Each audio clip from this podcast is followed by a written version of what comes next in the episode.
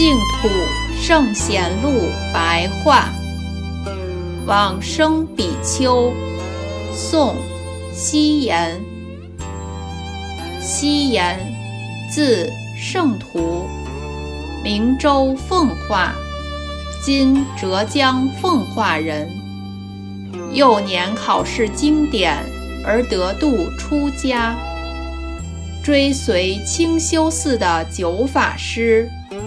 受教学习天台的观法，西言的文章词句高雅优美，后晋的学者都非常爱慕敬仰。晚年自己觉察仍有余留的习气尚未净除，因此居住在桃园的利士庵。专志念佛十多年。西岩曾经告诉别人说：“净土之道，岂有一法可得？但于修行当中，不见一法，则上品的常寂光净土，自然无可证而证得。”自己命名居住的小屋子为一佛。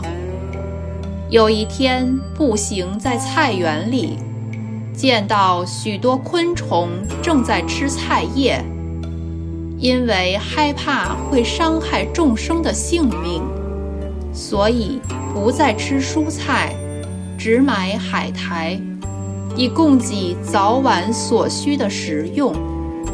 临命终时。预先告别僧俗二众，沐浴更衣，面向西方做观想。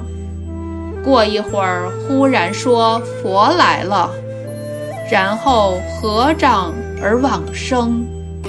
出自《佛祖统记》。